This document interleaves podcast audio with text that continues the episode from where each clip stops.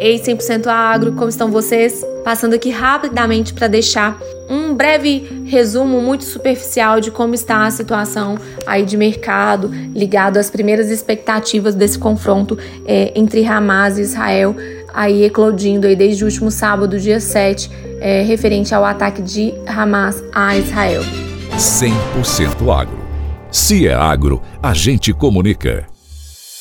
É esperado, num primeiro momento, de tudo que tem se visto, um aumento dos custos agrícolas na safra 23-24 e alguns motivos podem ser citados, especialmente voltados aí para a questão de fertilizantes, por óbvio, questão também de petróleo.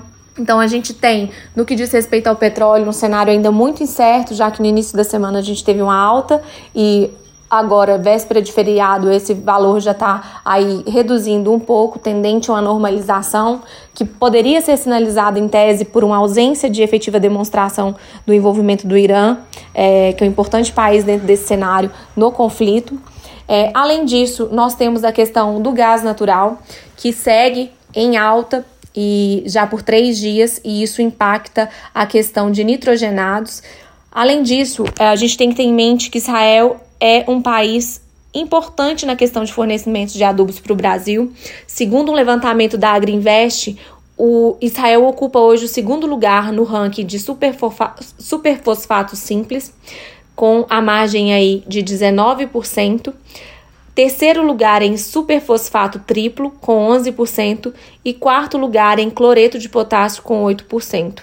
Esses dados eles evidenciam também um outro ponto que é a questão das exportações. E aí, voltando de novo para o ponto do Irã, né? Que é, eventualmente, se for envolvido nesse conflito, se tiver algum tipo de envolvimento, pode afetar, já que hoje ele é o nosso quarto maior destino de exportações, considerando dados de 2022, iniciando aí com China com 31,9%, União Europeia com 16,1%, Estados Unidos com 6,6%, Irã com 2,7%.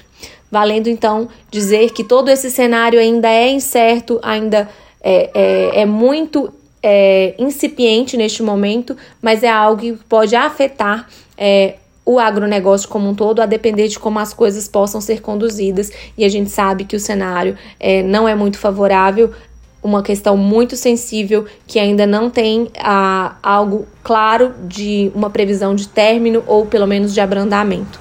É, teremos que aguardar cenas dos próximos capítulos e, claro, ficar vigilantes, especialmente pela paz global.